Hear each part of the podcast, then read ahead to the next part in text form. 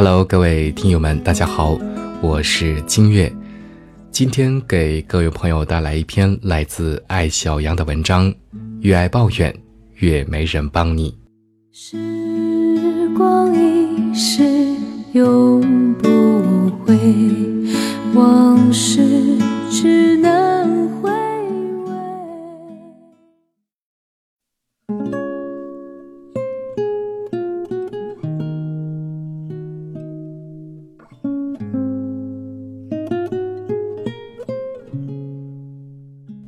从十年前开的第一家咖啡馆开始，我看到很多店主的浮浮沉沉，周围的店铺倒闭坏人更是家常便饭。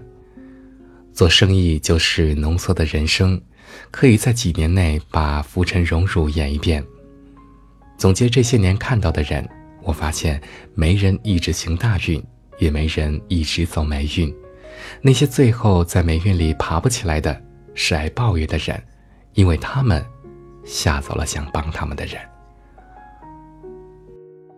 我的第一家咖啡馆旁边有家夫妻店儿，太太比丈夫大二十多岁，很多客人愿意去他们家，因为这对夫妻本身就是传奇。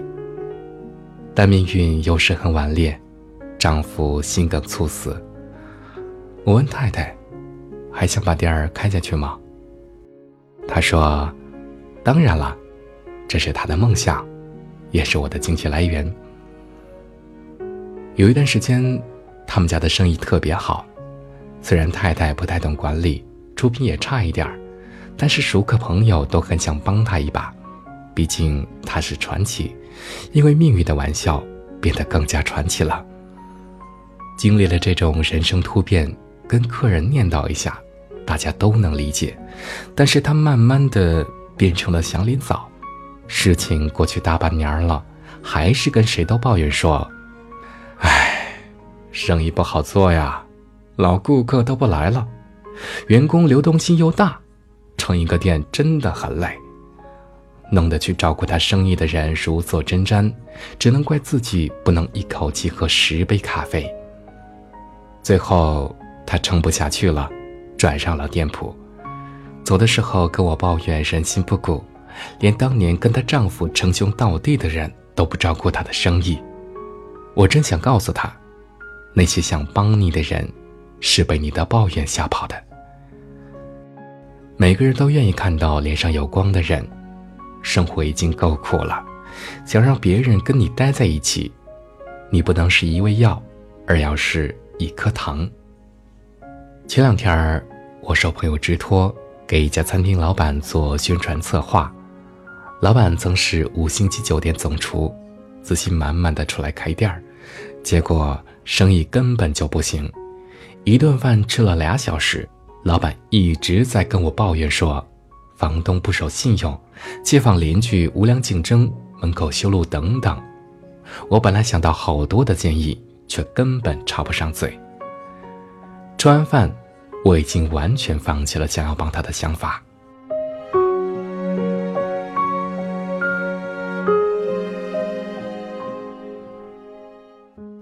当一个人开始不停的抱怨，听不进别人的建议，说明他已经全盘承认了自己的失败。之所以还没躺倒，只是留一口气给失败找一些漂亮的理由。所有爱抱怨的人都看不到或者不愿意承认自己的问题，在他们看来，自己走到今天全都是遇人不淑，运气不好，是命运的错。抱怨也不是为了解决问题，而是为了说明我没错，全是他们的错。这种不反思的态度，决定了抱怨者只能越过越惨，从一个失败到另一个失败，他的朋友越来越少，最后剩下的愿意听他抱怨的人，并不是想要他好，而是想从他的遭遇里找到自己的优越感。西燕说。抱怨是往自己的鞋里倒水。当一个人习惯于抱怨，就关闭了自我反思的觉悟与从头再来的决心。爱抱怨的人，都喜欢把错误推到别人身上。曾经有个朋友跟我抱怨原生家庭、丈夫、朋友上司。我觉得他虽然情商低，但是人很善良，就出手帮了他。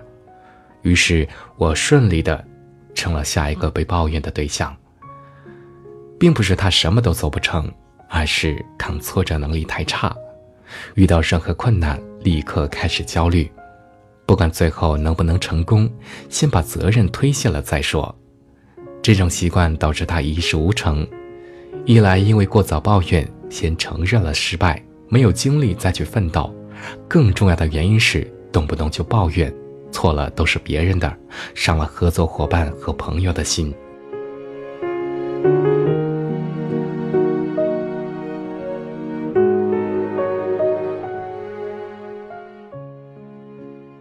最近，我跟一对九零后小夫妻合作农产品推广。创业之后，接触无数的行业，我发现农业最难做，投入大、周期长、沟通成本高，对体力、脑力、耐力要求都特别高。小夫妻创业三年了，还在投入期。男孩自己送货，一天睡四五个小时，整夜开车那是家常便饭。按理说，这样一个看不到未来的项目，值得抱怨的事情太多了。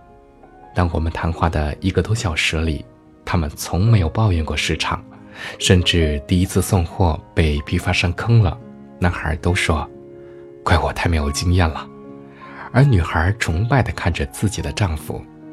我毫不犹豫地答应了他们的合作计划，身边也有很多朋友在帮他们。大家看到了梦想的光芒与成功的信心。一件事无论成功与失败，最终的根源都是你自己。爱抱怨的人喜欢把成功的原因归于自己，而把失败的原因归于他人。这样的思维定式造成他们成长性很差。当挫折来临，抱怨是自我安慰，收获同情。不抱怨是承担责任，收获伙伴。弱者迷恋自我安慰，强者勇于承担责任。世界不会因你承认错误而抛弃你，朋友不会因为你倒霉而离开你。只要你不抱怨，很坚强，有阳光，就会有更多的人愿意帮助你，并且帮得心甘情愿，充满希望，无所顾虑。不是犯错的人越来越孤单，而是抱怨的人越来越孤单。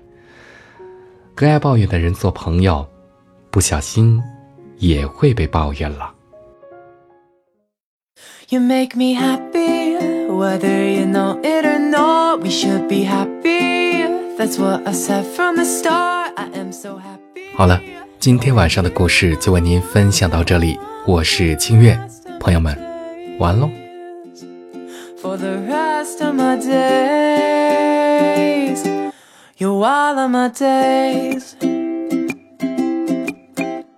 You're looking so cool, you're looking so fly. I can't deny that when I'm staring you down and dead in the eye. I wanna try to be the person you want.